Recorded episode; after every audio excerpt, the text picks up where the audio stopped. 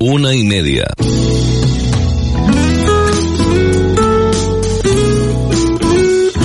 Radio Las Palmas FM. Radio Las Palmas La una y treinta minutos de la tarde, ¿qué tal? Muy buena tarde. Comenzamos el tiempo para la información en Canarias a las 13.30 y como viene siendo habitual, informamos en primer lugar sobre la situación en La Palma, la zona de Cabeza de Vaca, eh, zona donde comenzó la erupción volcánica, donde se ha creado un cono volcánico.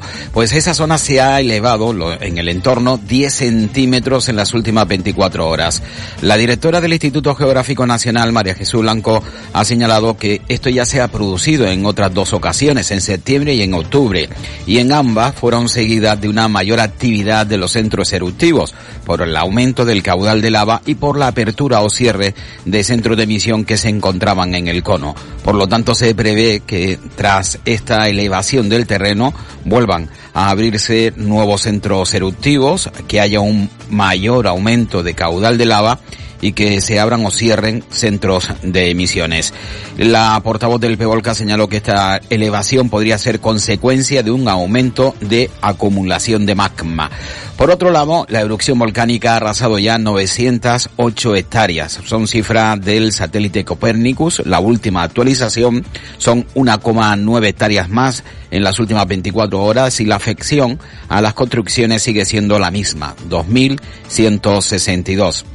En el último informe del Departamento de Seguridad Nacional se recoge que en las últimas 24 horas la evolución del volcán está marcada por la lava que continúa fluyendo sobre las coladas existentes. Así lo ha manifestado el director del PEVOLCA, Miguel Ángel Morcuende, en una última actualización realizada en la noche de ayer.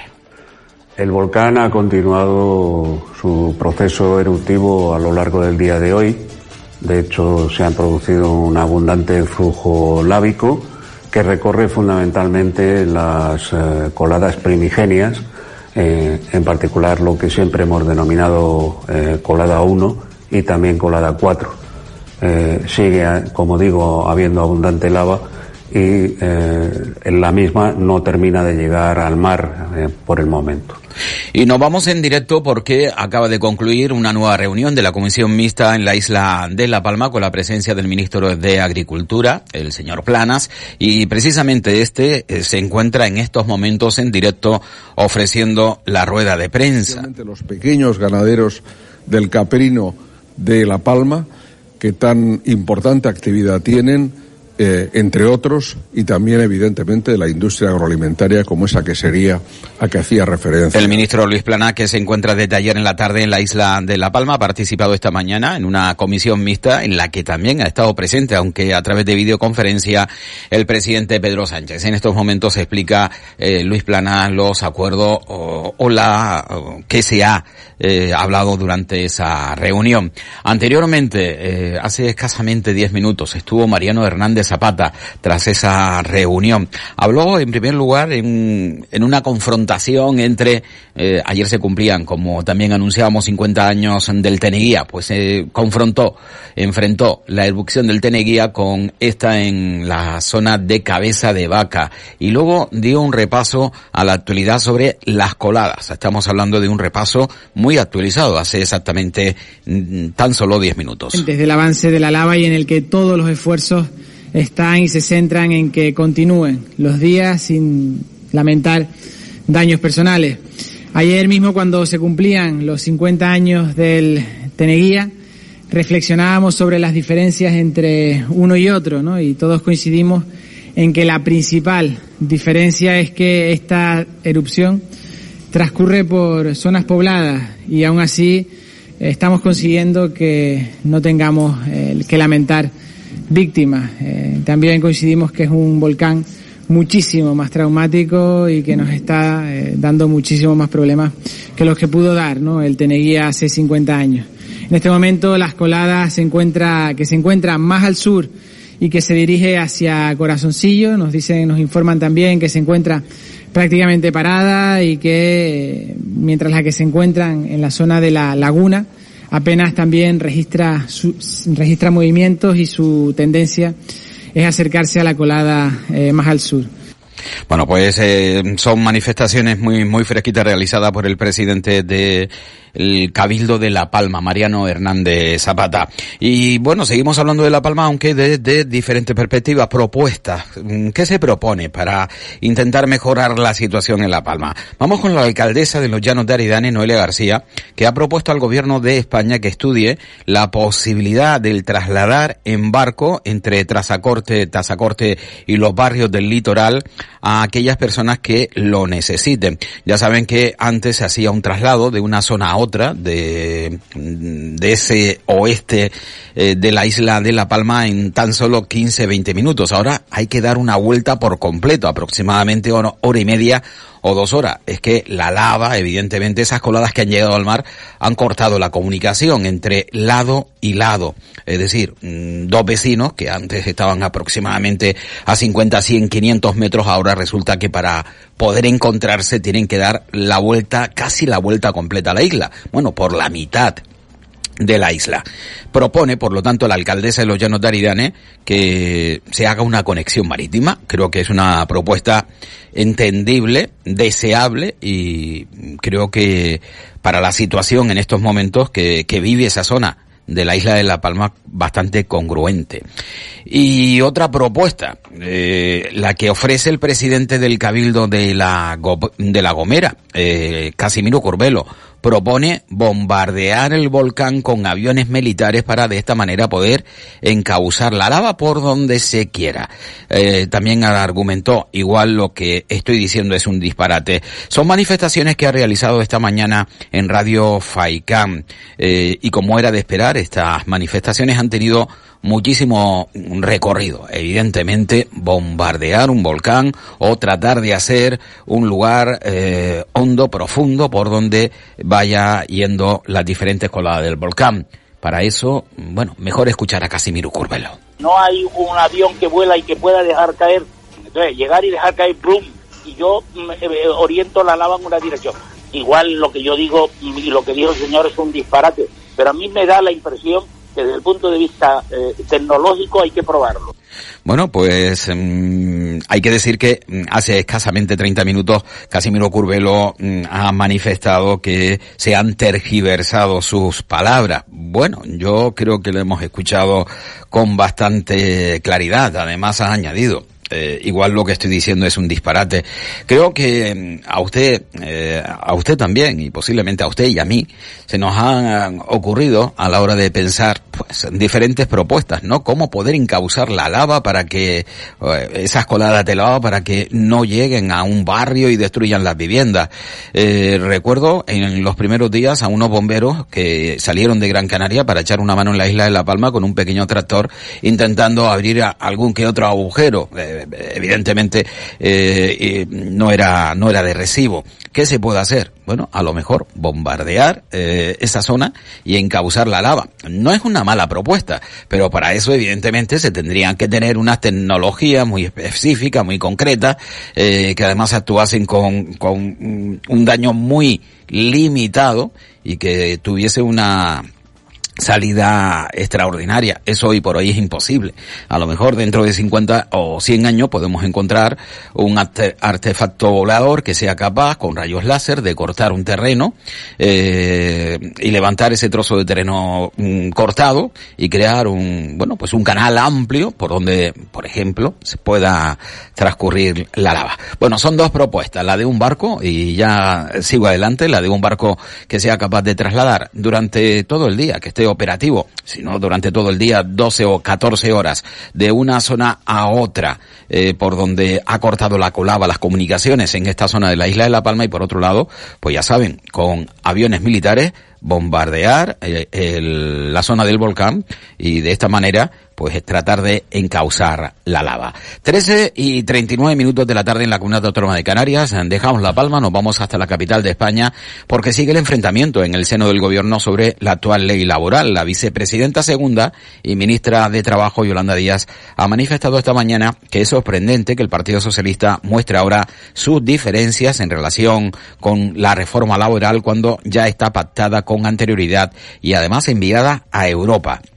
La ministra pide a quien no está de acuerdo en el gobierno a que se explique en relación con la prevalencia del convenio de empresa o la ultraactividad de los convenios o la subcontratación. Yolanda Díaz es sorprendente es que ahora vuelvan a mostrar diferencias sobre el alcance de la reforma que hemos de practicar en nuestro país. Por tanto, la eh, respuesta creo que no me compete a mí, le compete a eh, bueno eh, a quien en el gobierno hoy está discrepando sobre el alcance de la reforma. Como saben, ayer mismo he instado en el seno del Gobierno a aclarar el perímetro, el alcance de la reforma laboral.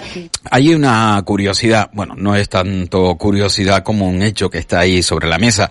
No ha hablado Yolanda Díaz en ningún momento de derogación. Sin embargo, cuando mm, Podemos o Unidas Podemos hablar eh, sobre mm, esta cuestión no hablan de una reforma, que es lo que desde el Partido Socialista proponen, una reforma, sino hablan de derogación. Yolanda Díaz habla de una reforma. Eh, ¿Qué se ha acordado entre Unidas Podemos y el Partido Socialista? ¿Una derogación eh, o una reforma? Eh, o cambiar la actual ley laboral.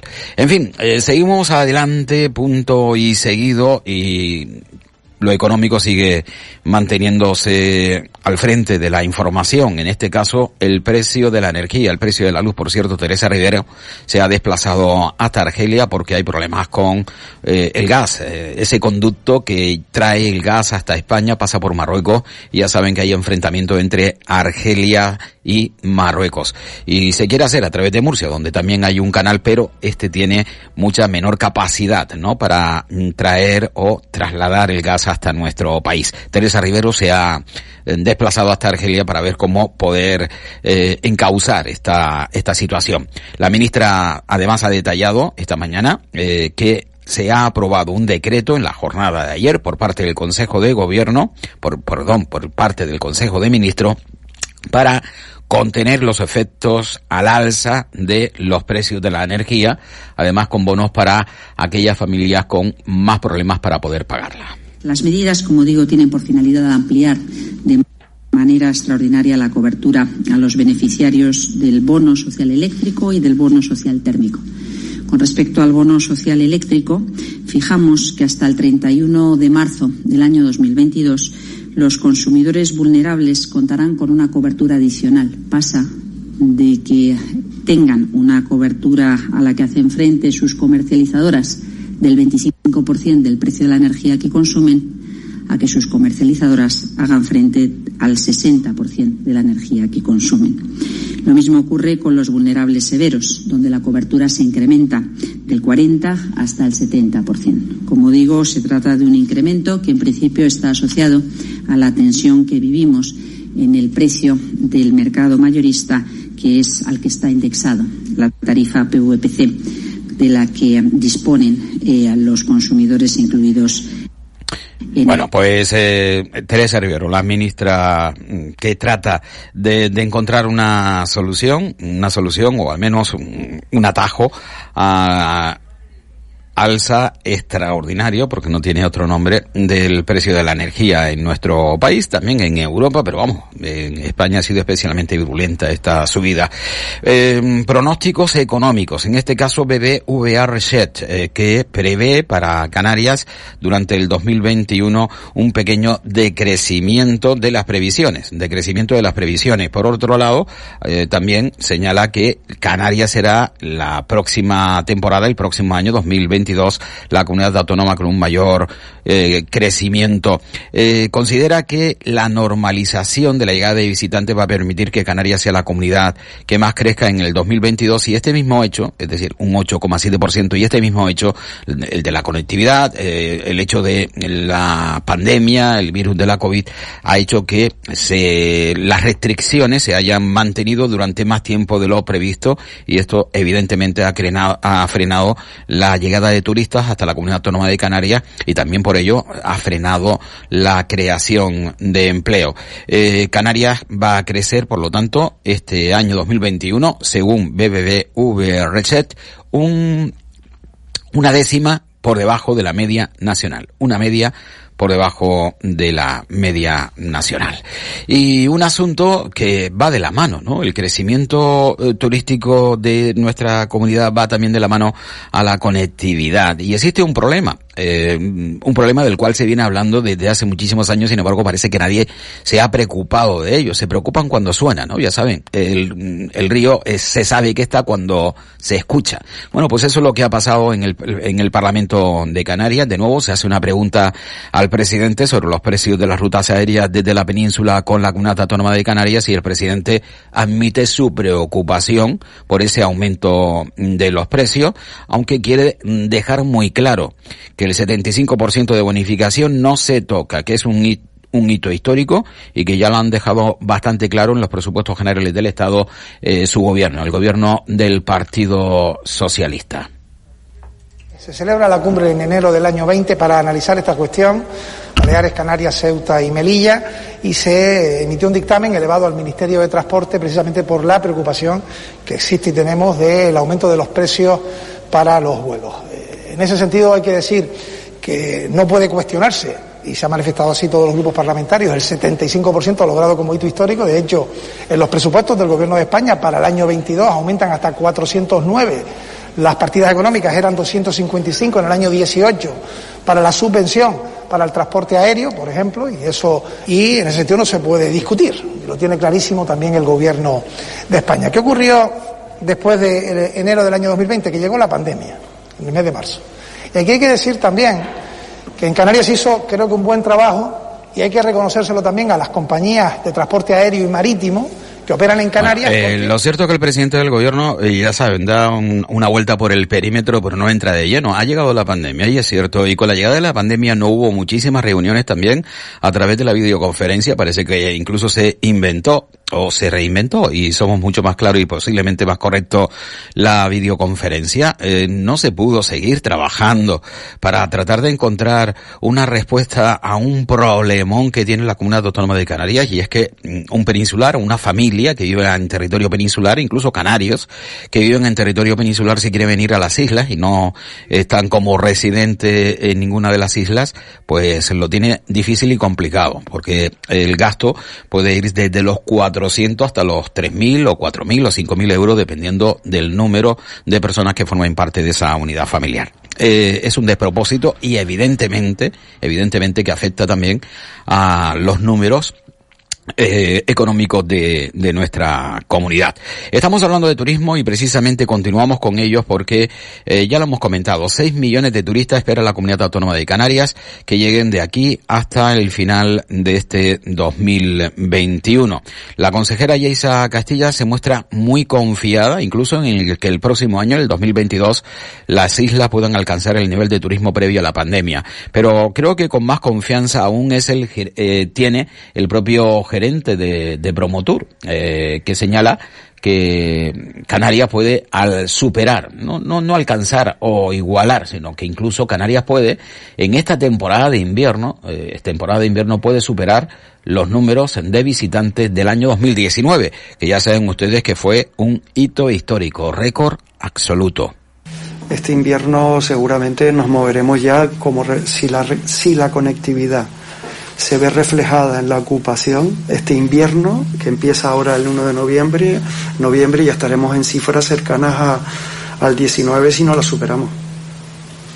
Y nos vamos hasta el pleno del Parlamento de esta mañana, eh, de Canarias, perdón. Esta mañana el convenio de carreteras estuvo como tema más importante. Fue el epicentro del debate en el pleno celebrado en Tenerife que comenzaba en la jornada de ayer. Ya saben que normalmente dura dos días. El consejero de Obras Públicas, Transporte y Vivienda, Sebastián Franquis, defendía las gestiones realizadas por el Ejecutivo Regional ante el Estado para la transferencia de las cantidades pendientes de la deuda eh, por ese acuerdo, ¿no? Las carreteras.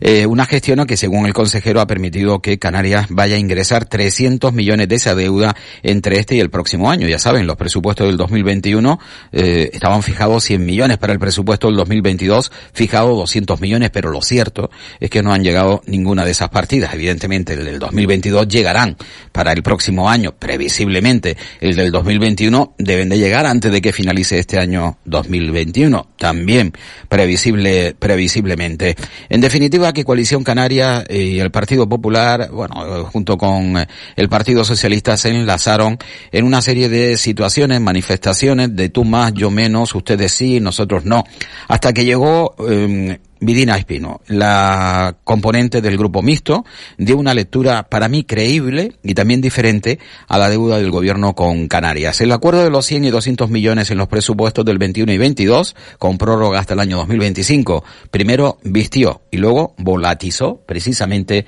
esa deuda. Presidenta, buenos días, señorías. Ya lo ha explicado la señora Dávila cómo el gobierno de Canarias ganó al gobierno de España en los tribunales y nos deben desde el año 2019 991 91 millones de euros. En abril de este mismo año, el Gobierno de Canarias anunció un acuerdo con el ministro Ábalos para el pago de esa deuda, pero, señor Franquis, por mucho que usted lo defienda aquí, es un acuerdo tramposo y le voy a explicar por qué. Porque lo que se acordó no fue el pago de esos 400 millones adicionales al convenio, sino la ampliación por dos años más del vigente convenio de carreteras hasta el año 2025. Y eso parece lo mismo, pero no lo es, y usted lo sabe. No se puede pagar una deuda cambiándole el nombre por una inversión que en todo caso se tiene que hacer. El convenio de carreteras de Canarias no es una concesión graciosa del Estado. No lo es porque aquí no existen las numerosas inversiones que se hacen en el territorio peninsular. No existen las inversiones que hace el Estado en carreteras de interés general en la península, ni existen las inversiones ferroviarias, ni la alta velocidad. Aquí no se han invertido los miles de millones en comunicaciones que sí se invierten en la península. Bueno, eh, emplea expresiones que se entienden perfectamente, pero posiblemente yo lo pueda simplificar de, alguna u otra manera. El gobierno de España tiene una deuda con la comunidad autónoma de Canarias de mil millones y bueno, eh, quiere un pago inminente 300 millones de esa deuda. Vamos a a pagar esa deuda. Pero miren, eh, o esos mil millones, ¿de qué manera lo hacemos? Ampliando, en vez de pagarlo ya, que tenían que haberlo pagado hace años, es una deuda que mantiene ya con Canarias de hace años, vamos a hacer una cosa. Miren, nos comprometemos a pagarle esa deuda de aquí al 2025. Ampliamos eh, el plazo. Pero, ¿qué sucede? Que durante ese plazo, eh, las inversiones que tienen que ser, lo entre comillas, obligatoria para la conectividad de la comunidad autónoma de Canarias quedan paralizadas. Es decir, esos millones que tendrían que llegar eh, ya no llegarán. ¿Por qué? Porque eh, se amplía esos mil millones que debía el, Estado a Canarias hasta el 2025 y se da por hecho que esas cantidades, esas cantidades eh, que tendrían que haber llegado hace años, pues ahora resulta que se comen las cantidades que el Estado tendría que hacer llegar a nuestra comunidad durante estos años, desde el 2020 al 2025, para las infraestructuras eh, de carreteras o para la conectividad. Bueno, pues resulta que eso se lo come. Por lo tanto, el gobierno de España se va a ahorrar mil millones eh, que lo hace llegar a Canarias a través de un procedimiento un tanto chapucero. Eh, en fin, pero aceptado por Canarias, evidentemente, aceptado, aceptado por Canarias. No sé si lo he explicado bien, pero yo al menos conmigo mismo me he entendido. 13 y 53 minutos de la tarde en Canarias. Eh, tenemos que hablar de la afección de la COVID en nuestra comunidad. Ayer Sanidad notificaba 86 nuevos casos. En una nueva jornada sin fallecidos, los casos activos descienden, perdón, hasta los 830, 850 son 30 menos, de los que 18 están ingresados en UCI y 67 hospitalizados en planta. La incidencia acumulada se sitúa, asciende ligeramente en 26,61. Ayer fue Tenerife, la isla con mayor número de nuevos casos, 47, seguida de Gran Canaria, 17 menos, 30, 8 Lanzarote, 3 Fuerteventura y dos nuevos contagios la isla de La Palma. Indicarles que la Comisión de Salud Pública formada por el Ministerio de Sanidad y las comunidades autónomas han acordado en la jornada de ayer la administración de una dosis de refuerzo de Pfizer o Moderna a los casi dos millones de ciudadanos que recibieron la vacuna monodosis de Janssen. Este acuerdo se pondrá en marcha en las diferentes comunidades autónomas a partir del próximo 15 de noviembre, priorizando los grupos de vacunación de la Estrategia Nacional de Vacunación. Es decir, Primero la recibirán las personas mayores de edad o aquellas que forman parte de alguno de los grupos considerados de riesgo. Hay que tener en cuenta que además que Janssen no fue administrada a las personas de 60, 70 años. Creo que tenía un límite por arriba de 60 años. Bueno, pues ya saben que a partir del 15 de noviembre en las diferentes comunidades autónomas se va a poner a dosificar eh, pues Pfizer o Moderna como dosis de refuerzo a los ciudadanos que recibieron la vacuna monodosis de Janssen. Y la sanidad pública canaria ya tiene toda la logística preparada para administrar la tercera dosis de la vacuna contra la COVID a 230.000 personas mayores de 70 años a partir de mañana jueves, eh, día en el que también arranca la campaña de inmunización frente a la gripe. Ya, ya lo saben, Canarias quiere, y España, el gobierno de España, las diferentes comunidades autónomas quieren aquellos pacientes que así lo consideren, pues vacunar en ese mismo momento, eh, tercera dosis para la COVID y por otro lado la dosis correspondiente a la gripe. 13 y 55 minutos de la tarde en la Comunidad Autónoma de Canarias, un alto en el camino, escuchamos estos mensajes, estos mensajes que siempre son importantes y volvemos enseguida. Para disfrutar de un buen pescado, marisco fresco, arroces, carne, ensaladas, buen postre, Restaurante El Padrino en Las Coloradas. Con una buena bodega selecta, con espacios sin barreras, con aparcamiento. Restaurante El Padrino en Las Coloradas. Para reserva de mesa o grupos, 928 46 20 94. Restaurante El Padrino en Las Coloradas. Tel de Flor y Edelweiss. Recordar, decorar, sentimientos, amor un día destacado. Flores únicas, frescas y variadas. Día de Todos los Santos. Día de los Difuntos. Tel de Flor, en Telde y Edelweiss. Centro Comercial Las Arenas. Cada año entre finales de octubre y principios de noviembre los pollos de pardela cenicienta de nuestro archipiélago inician sus primeros vuelos. Muchos de ellos, durante su aleteo, resultan desorientados y extraviados en calles y carreteras debido a la creciente contaminación lumínica de nuestras ciudades y pueblos costeros. Si encuentras una pardela, ponla en una caja de cartón y avisa de inmediato al 112, Policía Local o Guardia Civil, a los teléfonos de emergencias o al Servicio de Medio Ambiente del Cabildo de tu isla. Con la colaboración de todos y todas es posible evitar la muerte innecesaria de cientos de estas aves. Ayudarlas es fácil, no lo olvides. Campaña popular de protección de la pardela cenicienta. ¿Quieres ahorrarte tiempo y molestias en esa mudanza que te trae de cabeza? Descubre lo que Mudanzas Moreno puede hacer por ti. Somos especialistas en mudanzas locales, nacionales e internacionales. Llevamos lo que quieras, donde quieras y de la manera que quieras, con eficacia, seguridad y rapidez. Llámanos al teléfono gratuito 900 104 575 900 104 575 y pide tu presupuesto sin compromiso. Mudanzas Moreno, tu empresa de confianza. Tan solo dos minutos para que sean las eh, dos de la tarde en la Comunidad Autónoma de Canarias. Eh, bueno, iba a aportarles eh, sonido sobre la presencia en rueda de prensa de la familia Jeremy Pino, eh, perdón, de Jeremy Vargas con el abogado Marco García Montes en relación a la desaparición del, del niño en el año 2017, el 2007.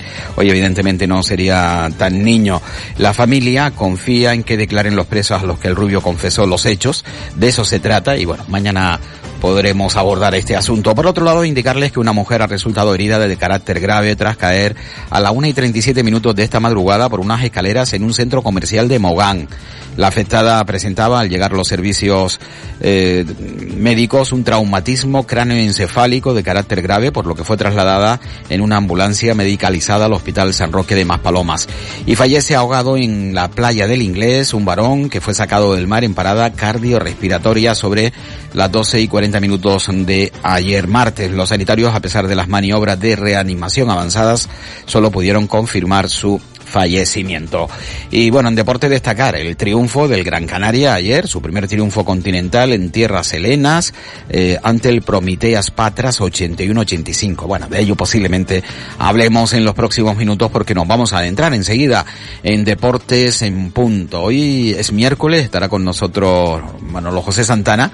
Además, eh, hoy ha sido también el día en el cual Xavi Alonso, el técnico de la Real Sociedad B, ha ofrecido su rueda de prensa previa al partido del viernes. Reciben a la Unión Deportiva Las Palmas. Gracias por estar aquí, por elegirnos para la información en Radio Las Palmas. Mañana volvemos a la misma hora, una y media de la tarde.